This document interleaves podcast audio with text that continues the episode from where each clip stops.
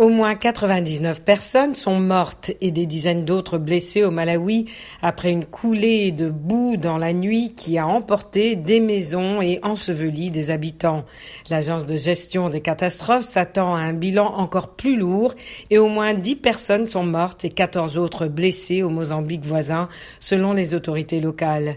Après un premier passage à la fin du mois de février, ce cyclone a traversé l'Afrique australe le week-end dernier pour la deuxième fois accompagné de vents puissants et de pluies torrentielles.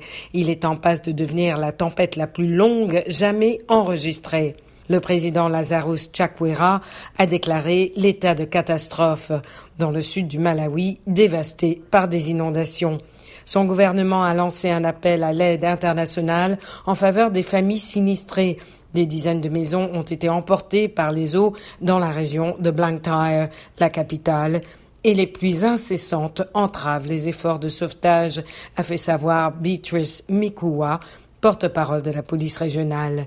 L'Institut national mozambicain pour la gestion des catastrophes poursuivait lundi son évaluation, mais a fait savoir que les répercussions de la deuxième tempête a touché le pays depuis la fin février sont plus importantes que prévu.